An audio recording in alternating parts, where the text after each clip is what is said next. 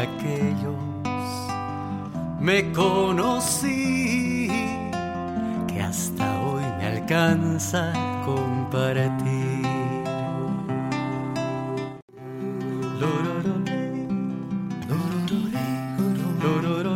Oficialmente, buenas noches, sean todos muy bienvenidos, bienvenidas a este nuestro espacio Simbiontes, Voces para el Bienestar Integrativo.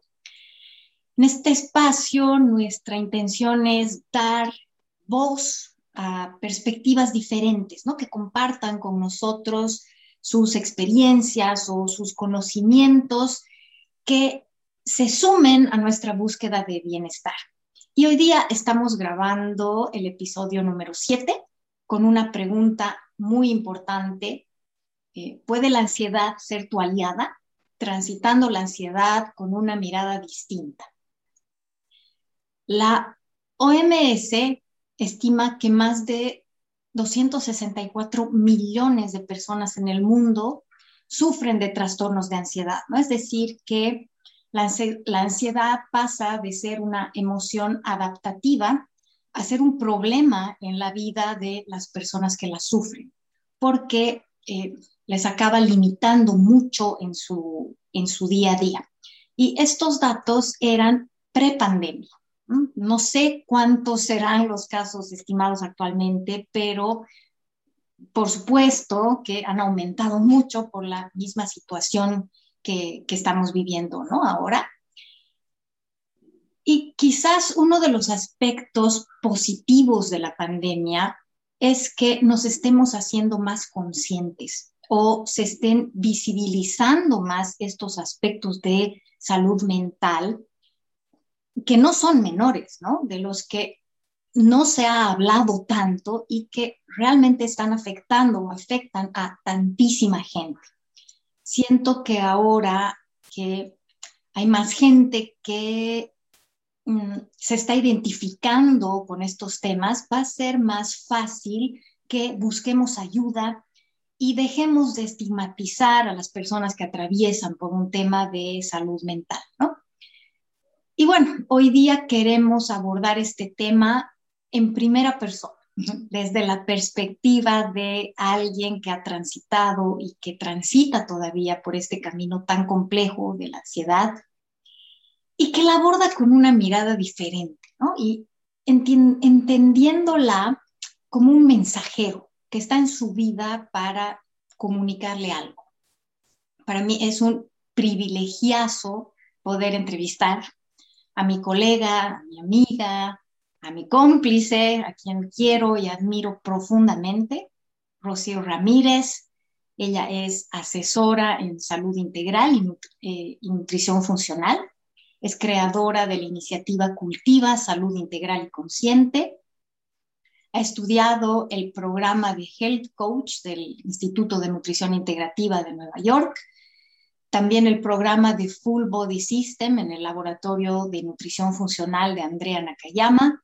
Ha concluido el curso de aromaterapia para vivir naturalmente en el Instituto AromaHead y actualmente está tomando el curso de Breath is Life de Life Awareness Project. Mil gracias, To, por querer compartir con nosotros tu historia. Ale, mil gracias. Eh, bueno, por, este espacio que es nuestro, pero también por, por em, permitir de alguna manera un poco esta, esta apertura que, tienes, que tenemos de, eso, de poder compartir nosotras también nuestras propias experiencias y espero realmente de todo corazón que esta, mi, mi experiencia pueda servir, aunque sea un poquito a alguien que está aquí, eso ya, ya sería mucho. O sea que yo muy, muy feliz y honrada de estar aquí también. Seguro, seguro que va a ser sumamente enriquecedor. Contanos cómo, cómo ha empezado tu historia con, la ansiedad. Em, a ver, para resumir, que a veces se, hace un poco largo y complejo, pero el primer recuerdo que tengo yo de haber eh, sentido ansiedad es más o menos a mis 18 años. Eh, yo, estaba viviendo con mi padre en ese entonces, no tenía ni idea lo que era ansiedad. Y em, durante unas noches empecé a sentir miedo y no podía dormir. Ese era un poco lo que se me venía en la mente, ¿no? Y ya me desesperé al, no sé, cuarto día, me fui llorando de mi padre y le dije, padre, no sé qué tengo, tengo miedo, no sé qué.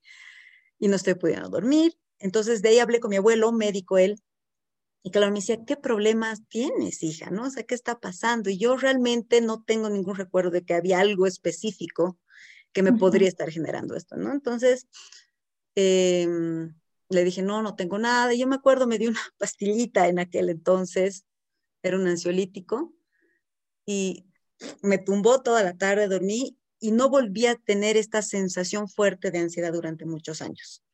Sí he tenido siempre una personalidad bastante nerviosa, este, ansiosa, ¿no? No sé si por genética, por crianza, construcción social, pero digamos, estaba ahí presente, ¿no? Pero este ha sido este momento. Luego, el que fue, digamos, el punto más claro a partir del cual yo empiezo mi propia relación, digamos, con la ansiedad, ya es en los finales de mis 20 más o menos, cuando yo em, termino una relación de manera, digamos, compleja, y en este proceso, más que la, terminación, digamos, de la relación, la ruptura de la relación, que no fue mucho el problema, fue el cómo me sentí yo con acciones que tomé yo en este proceso, ¿no? Es, me caí de mi, de mi propio pedestal, que yo me lo había construido solita, ¿no? De, de perfección y de actitudes y cosas que yo en teoría debería hacer y otras que no debería hacer. Y ahí empieza como una ruptura fuerte en mí que me empieza a generar ansiedades muy fuertes, ¿no? Y es un proceso también de, eh, donde hay mucha soledad, o sea, es una etapa compleja emocionalmente para mí como persona. Ahí surge eh, ansiedades muy fuertes que ese rato tampoco captaba yo mucho qué era, pero los síntomas que ahora los conozco empiezan a surgir así. Y a partir de ahí, hasta ahora, la ansiedad me ha ido acompañando de distintas maneras. Eh, desde lo más complejo y feo hasta lo más importante e interesante de mi vida. Es una de mis grandes compañeras los últimos 15 años. Eh, ahí, ahí empieza en realidad esta mi, mi relación con mi contacto con la ansiedad. Y Rosy, para que todos y todas entendamos eh, más y tal vez incluso podamos darle nombre de ansiedad a algunas sensaciones que posiblemente experimentamos, pero que no sabemos exactamente qué son. ¿Cuáles eran esos síntomas que te hacían saber que tenías ansiedad? Hay muchos, ¿no? Hay muchos síntomas que yo he experimentado y que sé que no he experimentado, pero que he leído que muchas otras personas han experimentado y además se van modificando. Eh, no es que yo siempre experimento las mismas, ¿no? Los mismos síntomas, pueden variar. Vienen desde aspectos más físicos, como adormecimiento de manos y de piernas, palpitación del corazón, a veces con dolor de pecho, la respiración se acelera, hasta cosas más emocionales y mentales, ¿no? Hay una sensación de descontrol, sensación de miedo, de que algo malo va a pasar, eh, incluso he llegado a dos etapas a tener ataques de pánico, ¿no? O sea, los ataques de pánico realmente es como la cúspide de las sensaciones de ansiedad muy, muy fuertes, donde realmente sientes el descontrol absoluto, no sé bien cómo explicarlo, porque si no lo sentí es muy complejo, pero un descontrol absoluto y la sensación de que te estás muriendo. Y acompañada con los procesos físicos, por lo que tiene, en mi caso, eh, tenía la sensación de que estaba teniendo un infarto, ¿no? En dos ah. ocasiones he acabado en emergencias.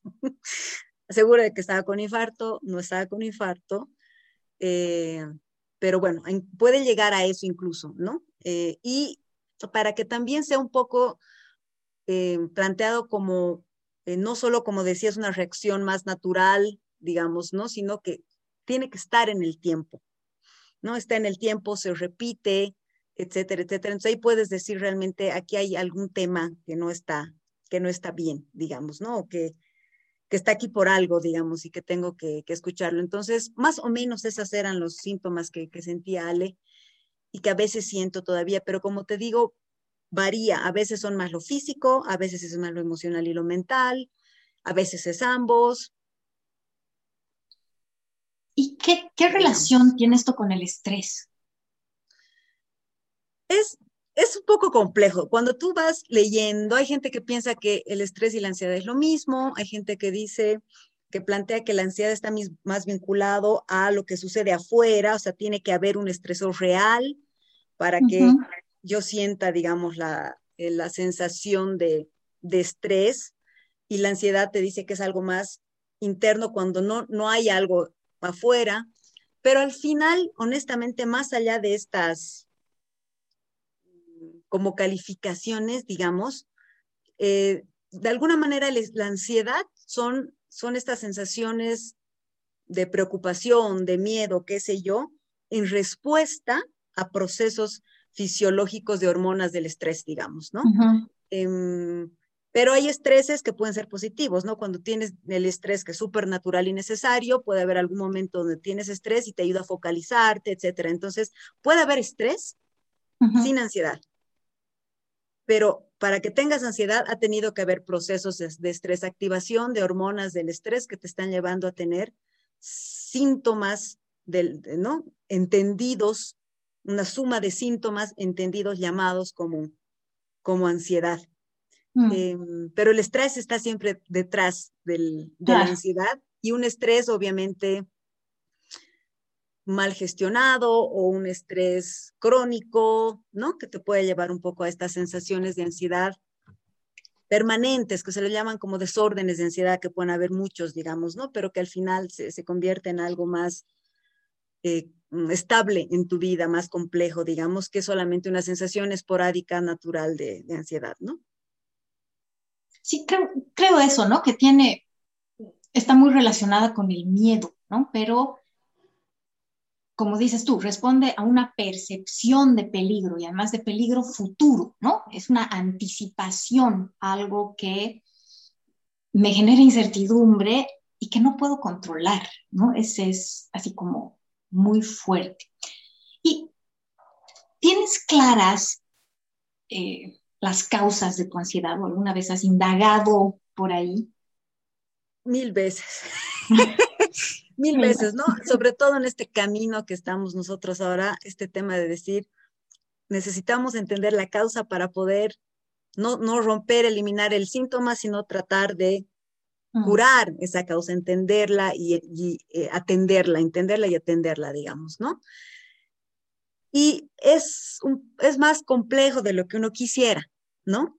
Usualmente no hay una sola causa.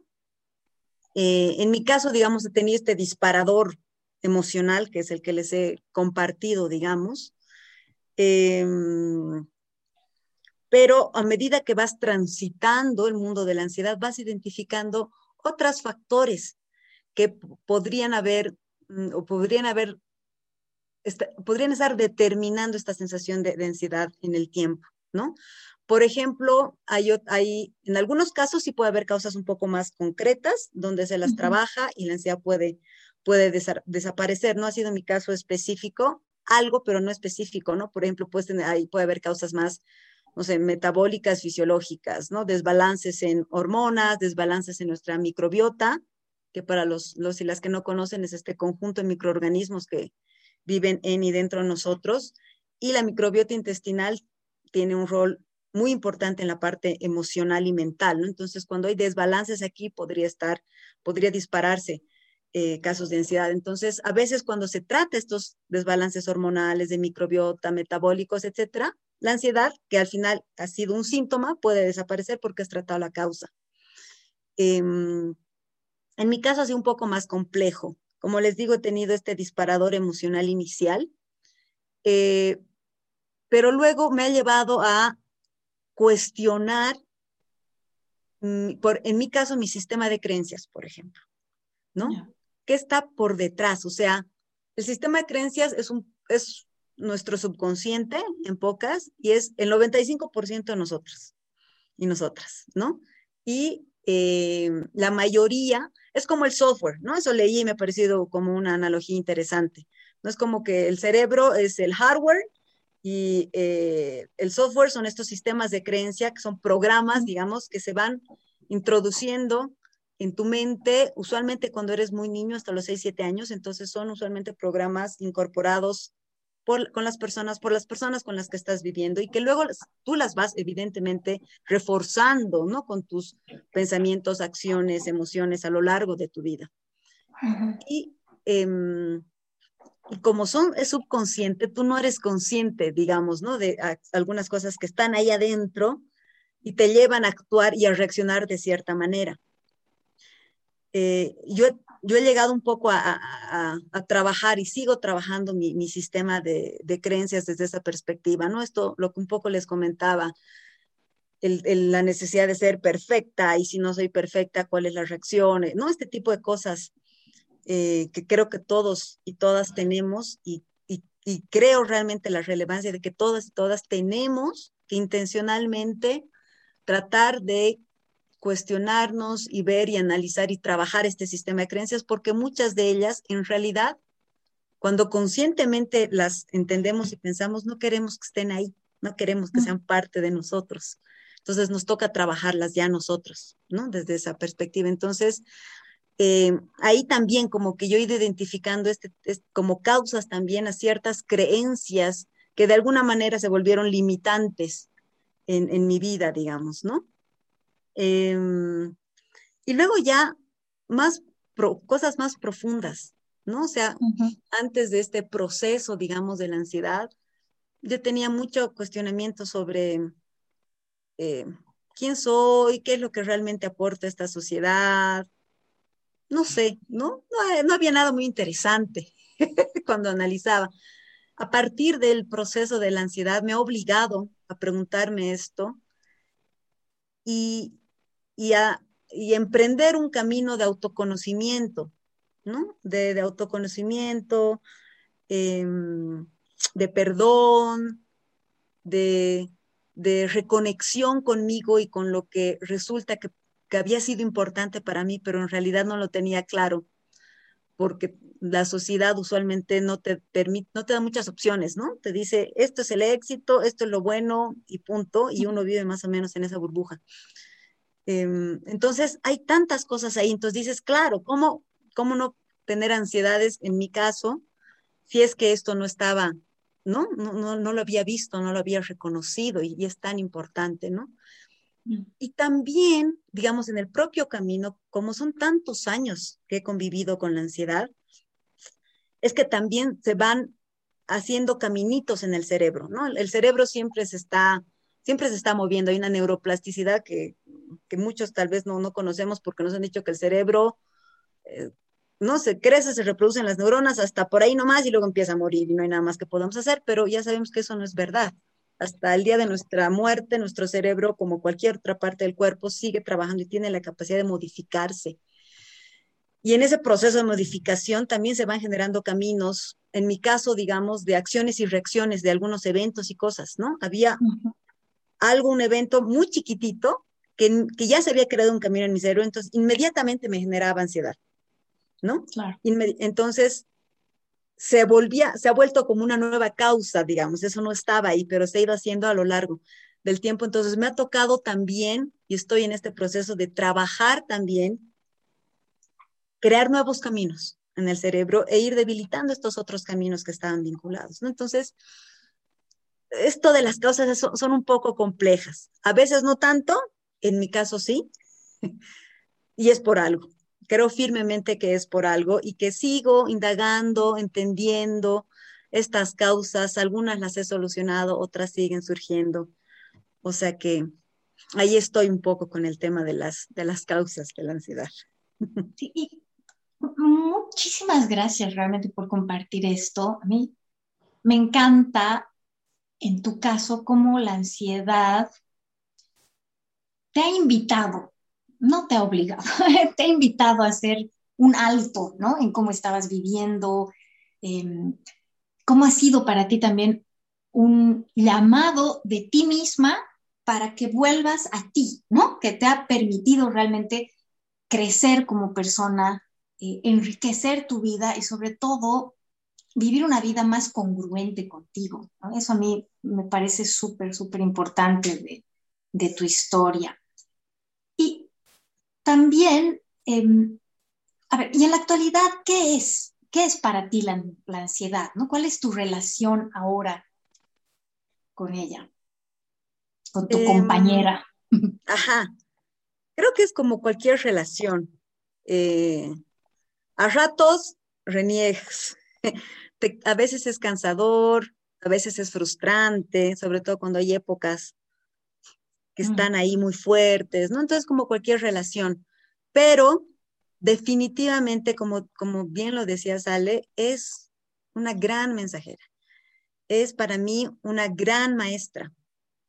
Y le agradezco cada vez, cada vez que puedo, cada vez que me acuerdo, le agradezco enormemente por haber aparecido en mi vida, porque me ha obligado a través de la invitación que me dices, pero al final es como, no tenía más camino. O sea, el otro camino, mm, no sé cuál hubiera sido el otro camino. No, no quiero ni pensarlo porque no lo, no lo capto ahorita. Pero me ha invitado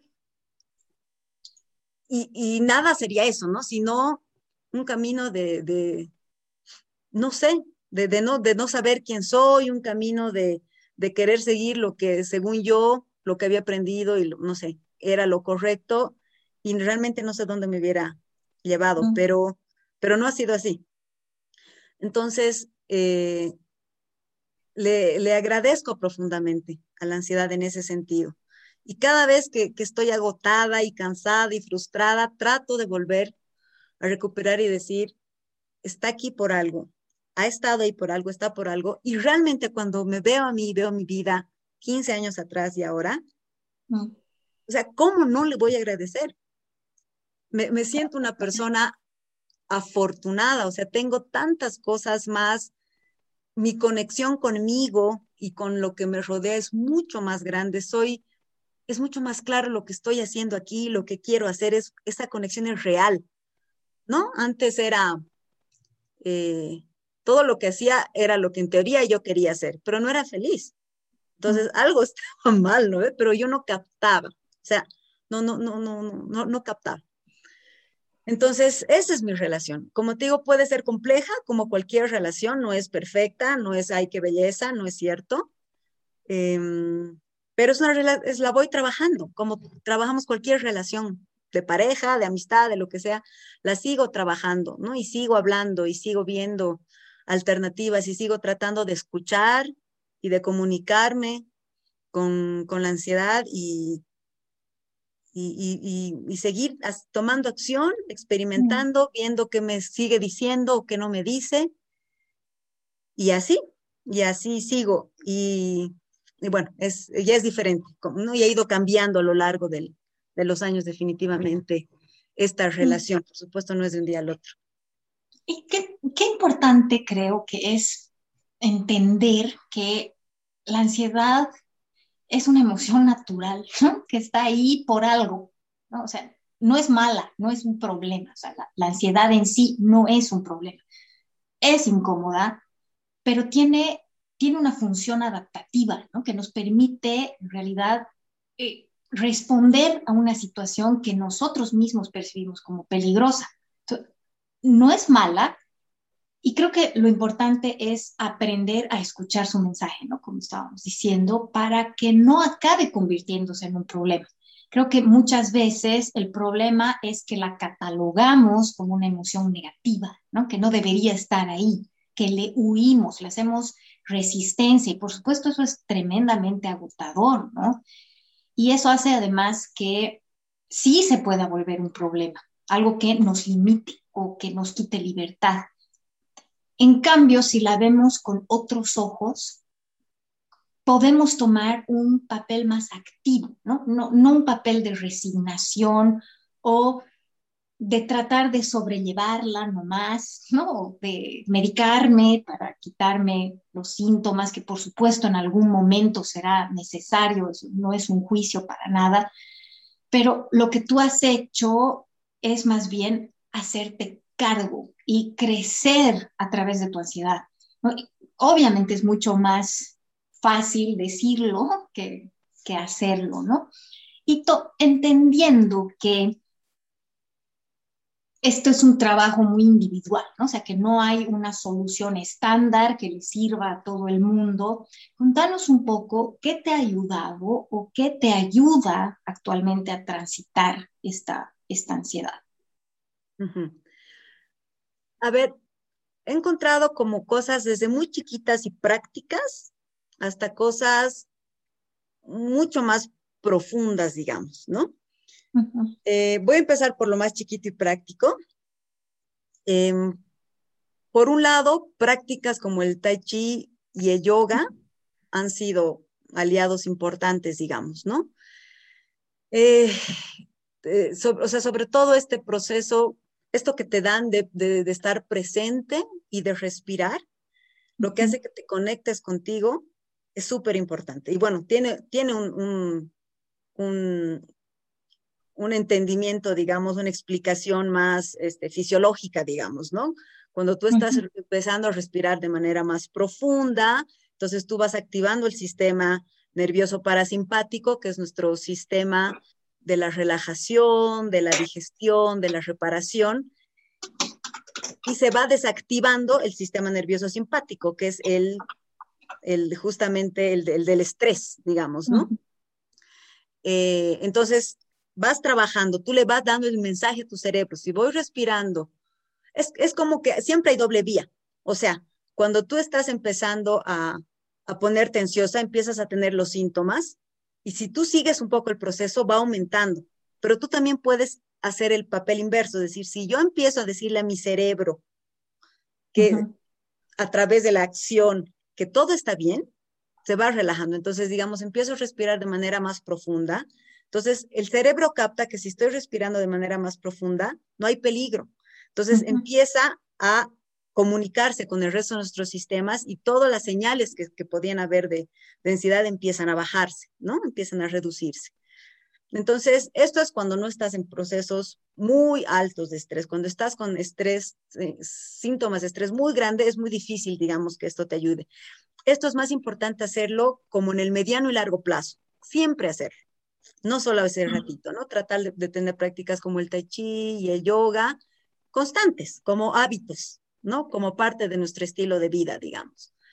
y junto con esto, la respiración, que yo tengo una conexión muy importante con la respiración, le agradezco enormemente, es parte natural nuestro, que funciona de manera o sea, no controlada, porque nosotros estamos durmiendo y la respiración sigue si no nos morimos, pero la belleza es que también podemos conscientemente controlar la respiración. Entonces, realmente respiren. Mm. respiren. La respiración profunda es muy, muy, muy poderosa para ayudar a tu cuerpo a calmar y a dar este mensaje que les decía.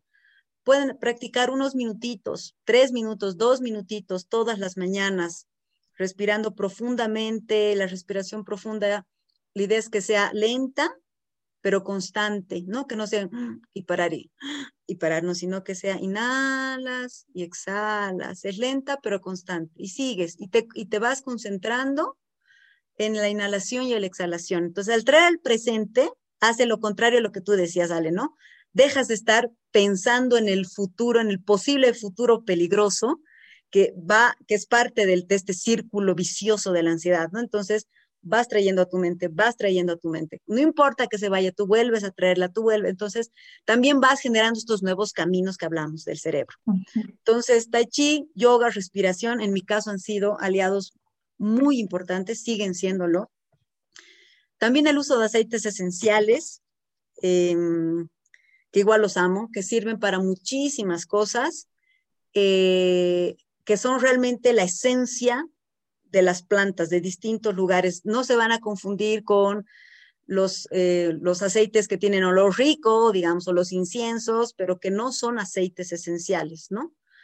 Eh, estos son realmente la extracción de flores, hojas, tallos, etcétera, etcétera, de, de las plantas, que sabemos todos son, las plantas son medicinales, tienen beneficios, entonces, eh, se extrae esto y estos aceites, donde no sé, pues no sé cuántos kilos de, de rosa se hace tres gotas, entonces realmente es súper concentrado, ¿no?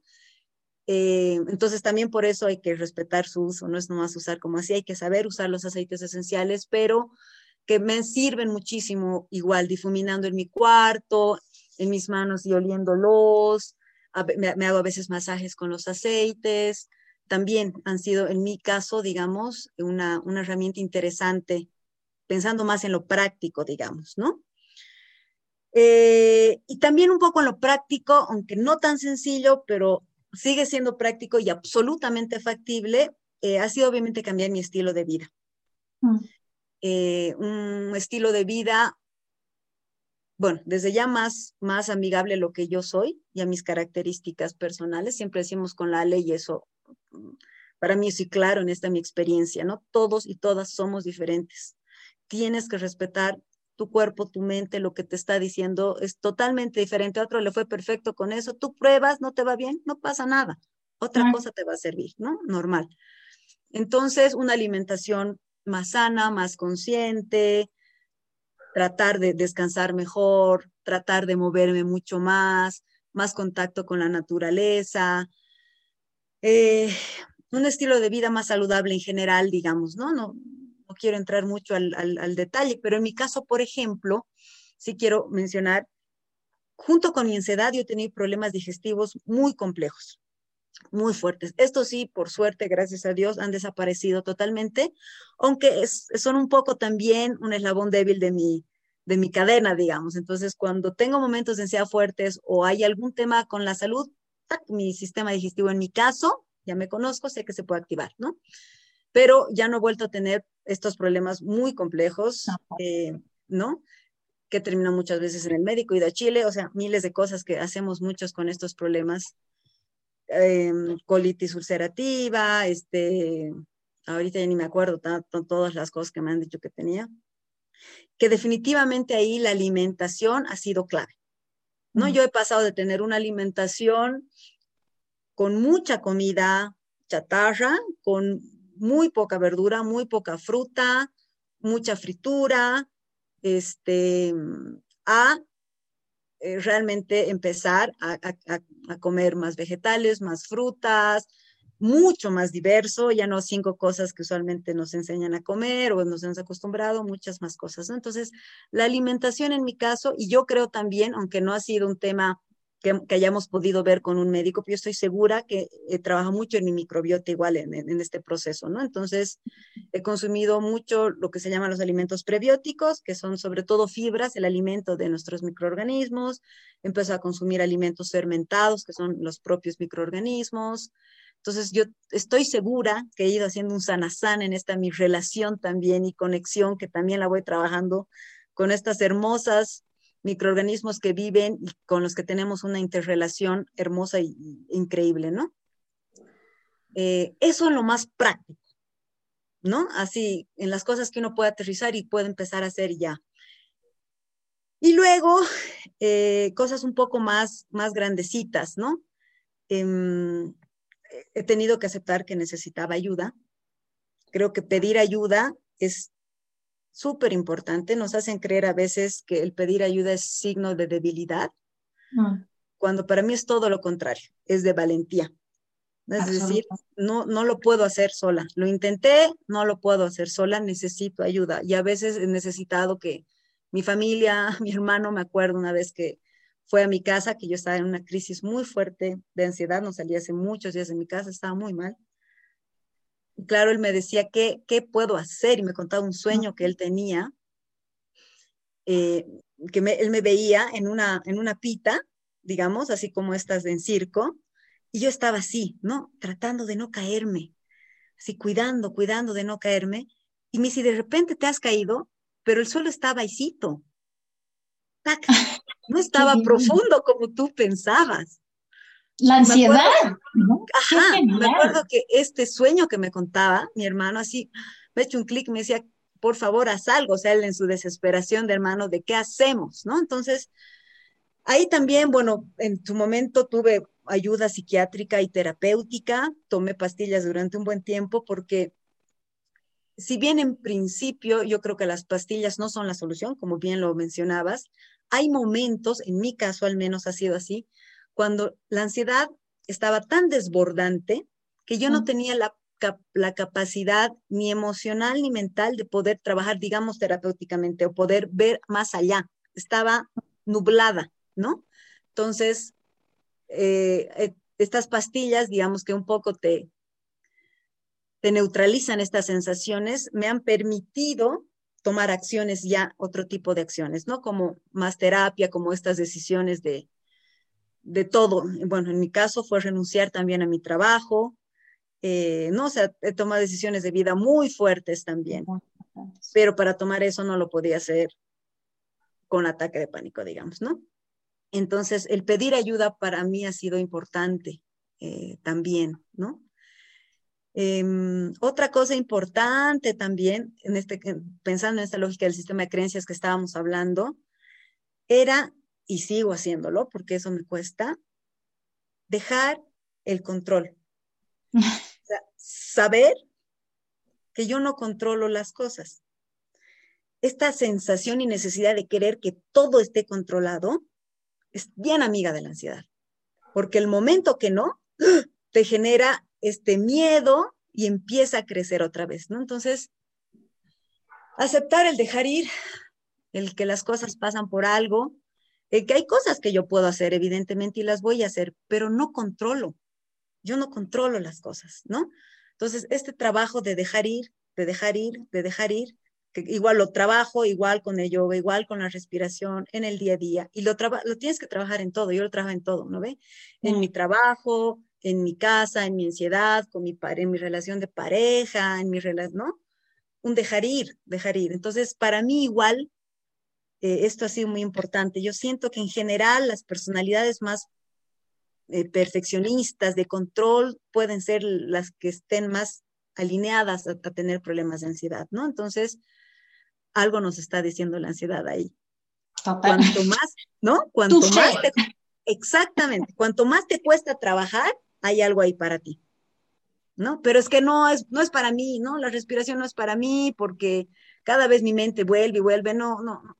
Es que es precisamente para ti. Por eso tu mente vuelve. O sea, es, es, cuando más tienes que trabajar, ¿no?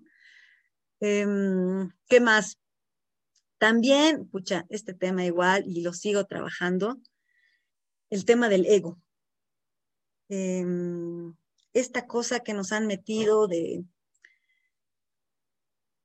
de creer que lo importante es tener mucha plata, es tener un buen trabajo, que no digo que no lo sea, y puede serlo más para unas personas que para otras, pero cuando crees que eso es, eso es lo único importante y que eso te representa y que quieres mostrarte al mundo a través de eso, ahí siento yo que hay un problema. ¿no? Este, este, querer mostrar, mira lo que he logrado, mira lo que he hecho, ¿no? E ir desprendiéndome de eso. Y sigo trabajando, difícil, ¿no? Yo, digamos, vengo de una clase media, donde la idea era que yo tenía, había, había la posibilidad de ir a una universidad, de hacer una maestría, entonces yo tenía que trabajar, tener un buen cargo, este, que así, así ha pasado y también lo agradezco y ha sido unas experiencias muy bellas, ¿no? Pero, y eso hablamos con Lale algún rato, ¿no? Yo he llegado a un trabajo en el que yo estaba muy feliz, Naciones Unidas, ganaba muy bien. Cuando me preguntaban, yo muy feliz decía, sí, trabajo en Naciones Unidas, no, no, no tengo, estoy en mis mitades de 30 y eso comienzo. Y, y dejar eso y de repente ahora decir, sí, pucha, doy talleres de cocina. E, es, cuesta. Entonces, romper eso y decir, o sea, ¿qué, ¿qué, me sirve a mí? ¿Quién soy yo? ¿No ve qué transmito? ¿Qué es lo relevante? Pero cuesta. Entonces, igual seguir trabajando lo del ego, creo que en mi caso ha sido una herramienta importantísima también y si alguien les resuena, los y les invito a que también vayan a trabajar un poquito y cuestionarse un poco de eso. ¿no? Em, creo que esto se me viene y, bueno, en el, bueno, el sistema de creencias que les he contado ya, que ya les he mencionado, también para mí es un tema y sigue siendo un tema importante. Em, y todo esto ha sido y sigue siendo un proceso de autoconocimiento y de autoaceptación. Em, de varias cosas, ¿no? Sigo trabajando, como les digo, en mí, pero también es aceptarme con mis circunstancias, ¿no? O sea, yo sé que también soy una persona un poco más susceptible al estrés y a la ansiedad. Y antes es como que uno no quiere, ¿no? Quiere, no, quiero dejar de ser y quiero ser fuerte y, porque eso es una, ¿no? Pero no es para todos y no está mal. ¿no? Entonces también aceptar que esta es mi circunstancia que tengo que tener un poco más de cuidado con los tiempos que tengo, con el nivel de trabajo que puedo tener, con la demanda que me puedo hacer a mí misma en distintas áreas de mi vida y amarme absolutamente así, porque no tiene, simplemente soy, o sea, sin una, una connotación de juzgamiento, ¿no? Sino de, de aceptación. Cuando, mientras más trabajas la aceptación, más encuentras cosas que puedes hacer y dar, digamos. Esa es un poco mi propia experiencia, ¿no? Eso, Imi, no sé, eso se me viene ahora, tantas cosas a la cabeza. No, es que, qué, qué importante, se rescato muchas cosas de, de lo que dices, ¿no? Esto de que la ansiedad está tan relacionada con el ego, ¿no? Con el miedo eh, de poner en peligro este nuestro ego, ¿no? Que aparece un poco lo que decías en estas situaciones en las que estamos pensando en cómo me ven, ¿no? Cómo me ve el resto, cómo me van a valorar, cómo me van a juzgar, este miedo a fracasar, ¿no? A no hacerlo bien. Y obviamente la reacción es normal, ¿no? Esos síntomas tan incómodos en realidad son la respuesta de nuestro maravilloso cuerpo preparándose para, para protegernos, ¿no? Aunque sea un peligro que no sabemos qué va a pasar o no, ¿no? Eh, lo que hace nuestro cuerpo es prepararse para que estas situaciones no nos tomen por sorpresa, ¿no? Para adaptarnos exitosamente a estas situaciones que anticipamos en nuestra cabeza. Y también entender que la ansiedad es una reacción involuntaria, ¿no? No la puedo controlar. Es más, el problema es querer controlarla, Sobre lo que sí podemos trabajar es en cómo la gestiono, cómo aprendo a transitarla de la manera más cómoda posible, porque fácil no es, ¿no? La manera más cómoda, más menos difícil, no sé cómo, cómo explicarlo, ¿no? Desde, desde la autocompasión, ¿no? Desde el autocuidado, eh, si estoy atravesándola, darme, como decías tú, ese espacio y ese permiso para acompañarme, ¿no? Para acompañarme con ternura, no, no forzarme a seguir, a seguir haciendo, o ni siquiera machacarme, ¿no? El, el problema no es la ansiedad, sino cómo la estoy viviendo, cómo la estoy transitando. Y si aprendemos a aceptarla, a escuchar su mensaje, podemos realmente transformar nuestra vida, ¿no? Si nos atrevemos a hacer los cambios necesarios para eh, lograr volver a este balance que es, que es nuestra vida, ¿no? Y por supuesto, por supuesto, eh, pedir ayuda, ¿no? Cuando veamos que nos sobrepasa, entendiendo que es absolutamente normal, es valiente pedir ayuda, ¿no? Creo que nadie se cuestiona ir al médico si nos rompemos un brazo. ¿Por qué tendríamos que cuestionarnos, acudir a un especialista en caso de tener una herida emocional, ¿no? Eso creo que es muy, muy importante. Creo que aquí tenemos algunas preguntas. Top, no sé si hay algo más que tú quieres decir antes de que leamos las preguntas. Eh, no, y en realidad creo que todo lo que les he compartido en general para mí ha sido lo más importante.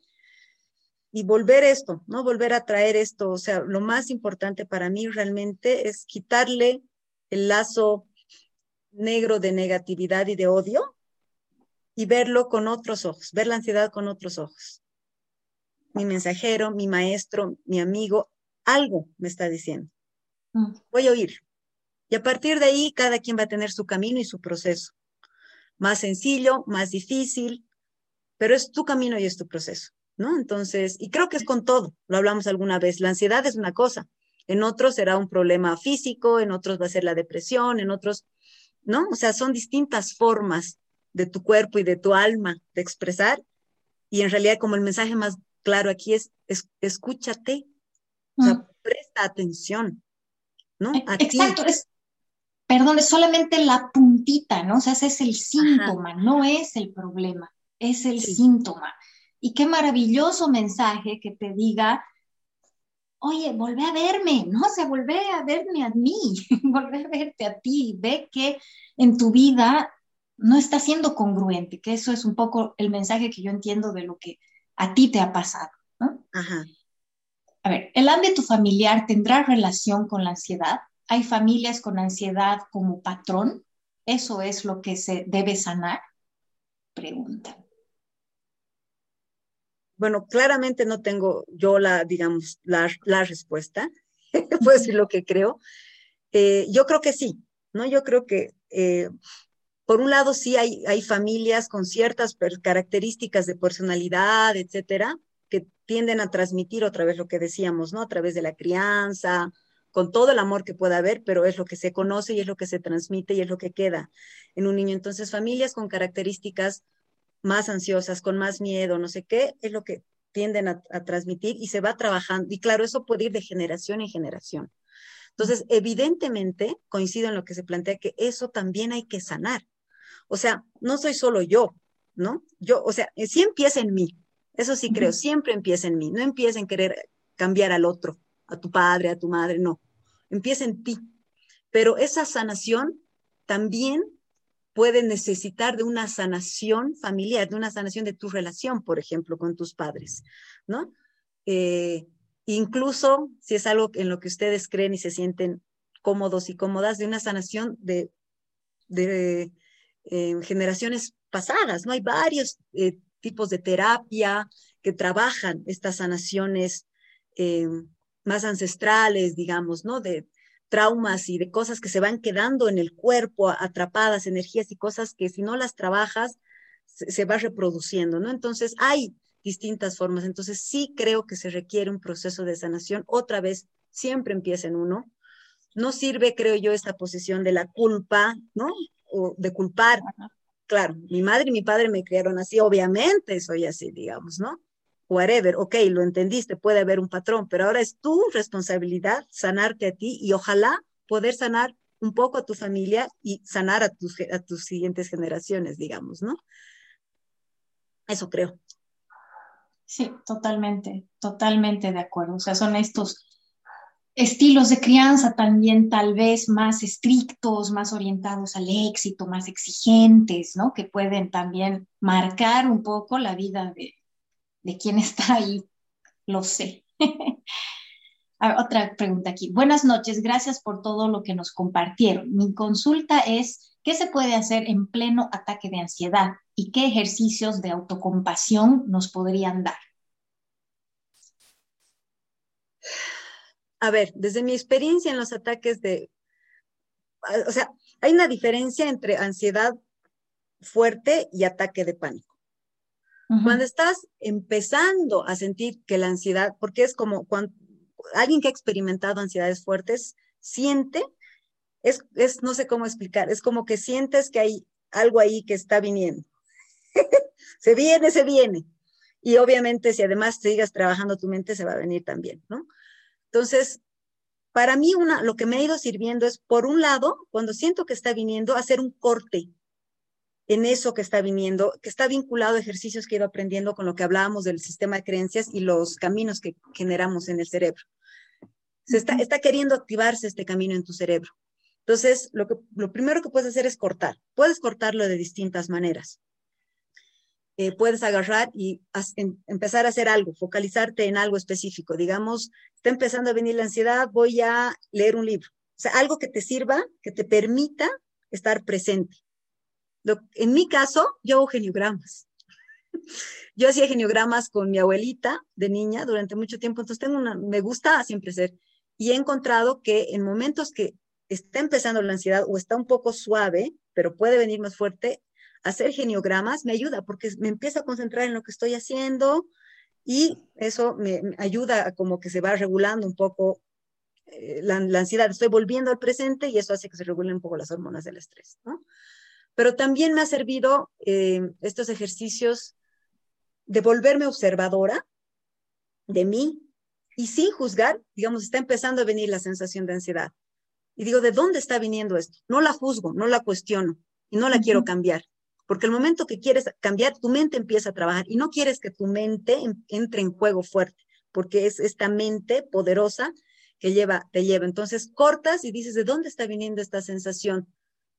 Desde el miedo, desde, em, no sé, desde dónde esté viniendo. Usualmente en mi caso es desde el miedo por, del miedo de que me dé ansiedad y lo que esto me puede provocar. Entonces, está viniendo desde el miedo o, desde la crítica, ¿no? Entonces, y solo con eso, en mi caso es impresionante cómo logro cortar, como les digo, creo que es cortar este camino que en el cerebro está. Em, cuando estás en pleno ataque de pánico, solo tienes que dejar que pase no quieras controlar, no quieras agarrar y decir, no, que no venga, que no venga, porque va a venir igual, estás ahí. Entonces va a venir. Y si tienes que gritar, grita. Si, eh, ¿no? si necesitas ir a la ventana y estar ahí y respirar, si tienes que ir a caminar a la calle mientras está sucediendo el ataque, que, que pase, que pase el ataque de pánico. Dejar que fluya. No hay más. Es igual, dejar ir, ¿no? Así como viene, se va a ir déjalo. Eso es lo que más me ha funcionado, aunque es, es complejo. Realmente yo, yo sé lo que es muy complejo, ¿no? Entonces quizá a otras no les va a funcionar. Pero en mi caso, eso digamos, ¿no? Mm. Em, sí, eso se me viene ahorita. Me parece también bien interesante esto que dices tú, porque bueno, yo no he experimentado nunca un ataque de pánico, pero ansiedad, por supuesto, a mí igual yo re perfeccionista, re fregadita, sabemos las dos cómo somos, pero a mí lo que me ayuda es, o sea, es permitirme sentirlo, o sea, permitirme sentirlo. Me ha ayudado muchísimo, primero, entender qué es, ¿no? Entender que no me va a pasar nada, ¿no? Que no me va a pasar nada, porque creo que eso es lo peor, es el miedo que siente uno de que algo le pase. Entonces, entender que no me va a pasar nada y como dices tú, tratar de verlo desde afuera y acompañarme en ese proceso, ¿no? Es, ah, mira, qué interesante, ¿de dónde será que está viniendo esto? ¿Qué me está queriendo decir? Y en esto de la autocompasión, yo decía, no machacarnos, ¿no? O sea, no decir, ay, ¿por qué esto está aquí? Que yo no debería, que esta esta ansiedad es de, no sé, de débiles o de miedosos, ¿por qué soy tan miedosa? No, o sea, ok, esto es así, veremos que aprovecharé para conocerme cómo soy en, en estas circunstancias. me pasaba mucho en el tema de dormir, que ya, que ya lo hemos compartido también en un anterior episodio. O sea, terror que me generaba la idea de irme a la cama y no poder dormir, ¿no? Entonces, eso era en, realidad lo que no me dejaba dormir, el miedo a no poder dormir. Entonces, es nomás conocerte un poco, darle nombre también me ha, me ha ayudado mucho, ¿no? Darle nombre a, sí, esto es porque estoy tratando de controlar, esto es, esto es miedo, esto es ansiedad, esto es, o sea, tratar de, de conocer este proceso y entender que no te va a pasar nada, no te va a pasar nada, o sea, está más en tu mente, ¿no? Por supuesto, es más fácil decirlo que hacerlo, pero no te, o sea, no estás en un peligro real. Entonces, eso te permite un poco también darte espacio para sentirlo, porque siento yo que es una energía que está en tu cuerpo que quiere salir, que necesita salir. Entonces, que salga. Como dices tú, quieres gritar, gritar, quieres respirar, respirar, ¿no? Anda acompañándote en el proceso. Y ahí hay un tema que es más complejo y más profundo, y eso quizá no es para todos, pero en mi caso ha sido interesante e importante. Cuando estás con ataque de pánico, lo, el temor más grande es me, voy a morir, ah. ¿no? Y claro, por instinto, obviamente este temor es terrible porque no nos queremos morir. Pero, hablando esto, mira, y también cuando decíamos, hablando esto con mi primo, ¿y por qué les digo? Mira, esto cuando decimos de pedir ayuda, no es solamente ayuda profesional, ¿no? Tú puedes pedir ayuda a tu familia, hablando a tu pareja, como así en mi caso, necesito renunciar, ¿no? Y al final es, ¿no? Entonces, ¿cómo, ¿cómo te apoya, etcétera? Entonces, bueno, aquí hablé, hablando con mi primo, contándole un poco este tema de mis ataques de pánico, y le digo, es que me da, no quiero que me dé ataque de pánico, le decía, porque me da terror sentir la sensación de que me voy a morir. Y si me muero, y si me da un infarto de verdad. Entonces, me acuerdo que él me dijo, te mueres.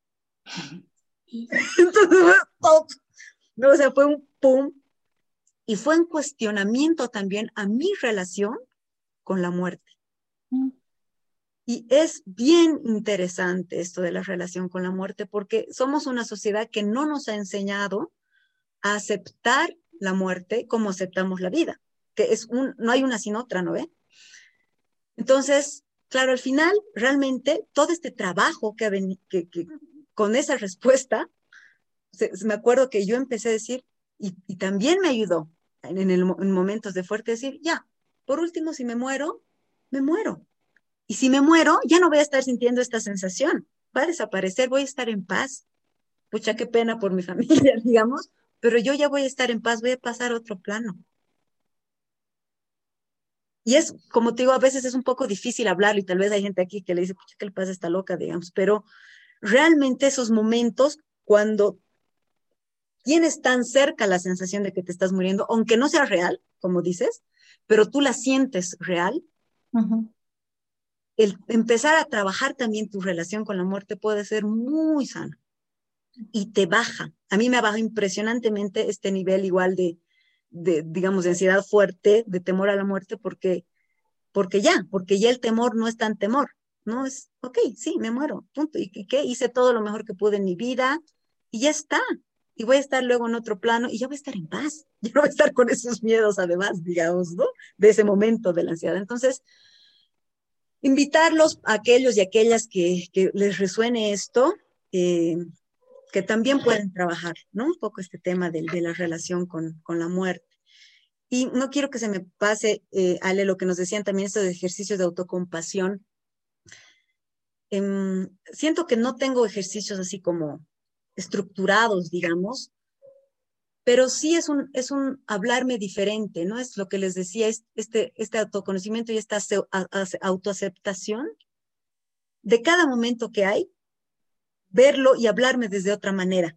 No sé si estoy así con ansiedad, no enojarme conmigo, decir miércoles, porque es otra, otra vez estás con ansiedad? Y encima castigarme, ¿no? Sino decir, ok, esto me tocó, es por algo, tranquila, gracias, cuerpo, que me, que me permites trabajar esto. El agradecimiento, la gratitud para mí es uno de los ejercicios de autoconocimiento y autocompasión más importante.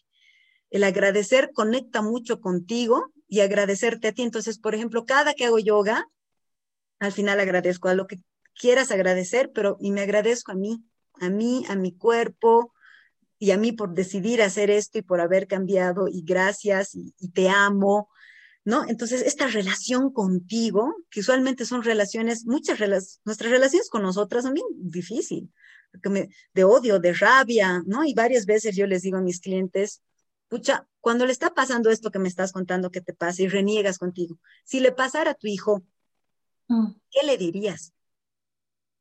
¿Qué harías por él? Y claro, cambia, no, no vas a empezar a, gritarle, sí, qué barbaridad, eres no sé qué, qué tonto, encima que, o sea, tratas de estar ahí con amor y entender, es lo mismo. ¿No? Entonces, es un ejercicio que cada vez que estés pensando que, que, te estás empezando a criticar, digamos en mi caso, ¿Por qué no lo he hecho bien? ¿Por qué no te has exigido bien? Parar, respirar, ¿no? Y, tratar de decir, ok, es por algo, no está bien, ¿no? para mí esos son un poco los ejercicios, digamos, de autocompasión que, podría comentar. Creo que desde ahí venía un poco quizá la pregunta, no sé. Sí, y tal cual lo que dices, ¿no? O sea, desde, desde darte un tecito, ¿no ves qué es lo que harías con tu ser querido? Es, ¿Qué te doy? ¿Cómo estoy ahí para ti? Es lo mismo. ¿Cómo, cómo puedo estar yo ahí para mí mismo? Exactamente. No tenemos más preguntas. No sé si hay algo más que quieras decir tú o alguna pregunta más que ahorita surja. Eh, de mi parte, no, Ale, creo que, que más o menos he podido transmitirles. Quiero que se queden con lo, con lo más bonito de todo lo que les he dicho.